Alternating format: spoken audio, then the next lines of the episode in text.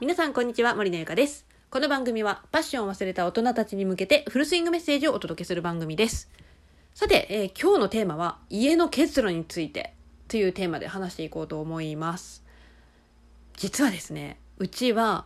今住んでいるお家コンクリートのお家なんですよ。でコンクリートのお家でかつ断熱がないお家にちょっと今住んでいるんですけどまあ本当にね結露がやばいんですよ今の時期。でけなんでこんなにも結露するんだろうっていうふうに思っていたんですけど原因が分かったんですよね。その原因が石油ストーブだったんですよ。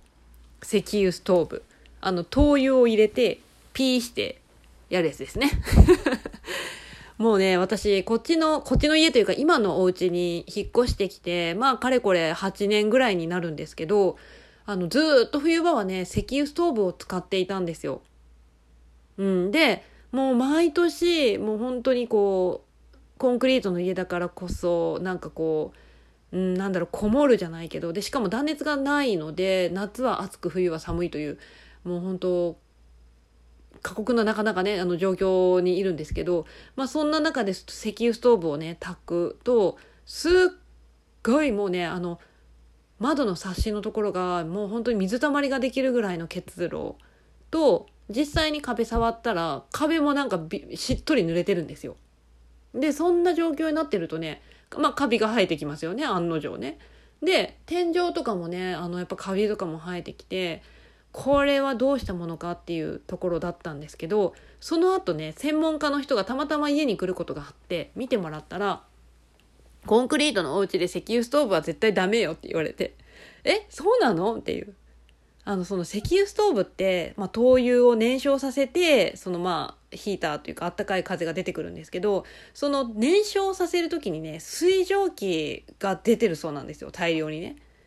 まあ分かりやすく言うと入れた分の灯油が水蒸気となって部屋にブワーって出てるようなイメージ。だから、まあ、加湿器をブワーって部屋の中で炊いてるような感じだそうなんですよね。だから石油ストーブを使えば使うほど水蒸気が部屋の中にブワーっとこう舞って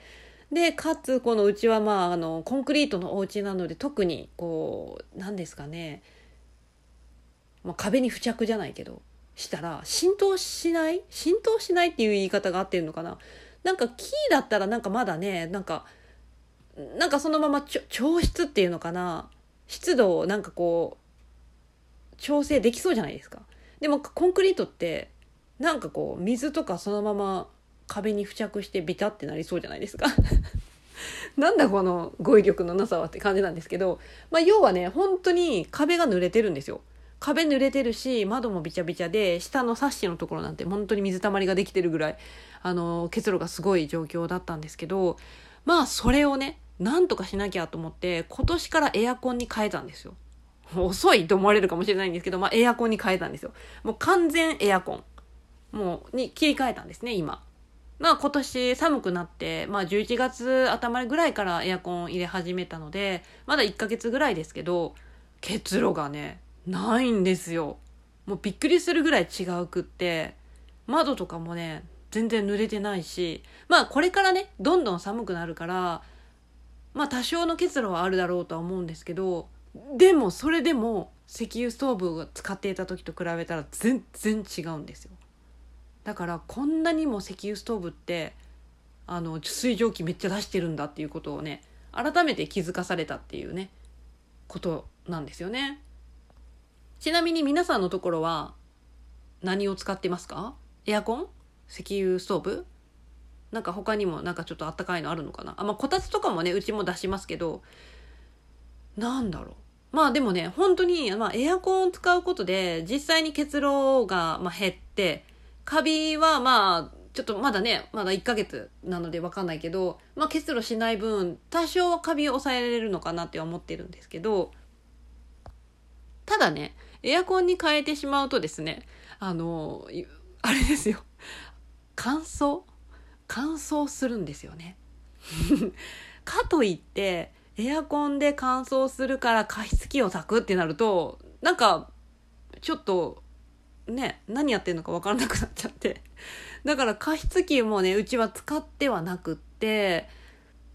うんまあなんとか乗り切っているんですけれどもどうなんだろうね。今年このふうにエアコンだけで冬を乗りこ乗り切ってみようっていうことはちょっと今回初めての実験なので、まあ、どういう風になるかはわからないんですけど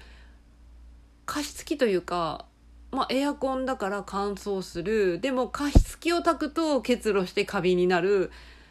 どんな感じでうまい具合にこう調整できるかなっていうのが今の、まあ、ちょっと悩みの種といいますか。またね新たな課題といいますかそういうところになってるんですけど皆様のお宅ではどういう感じで乾燥対策もしくは、えー、結露対策などをしておりますでしょうか？まあね本当にあの私のうちも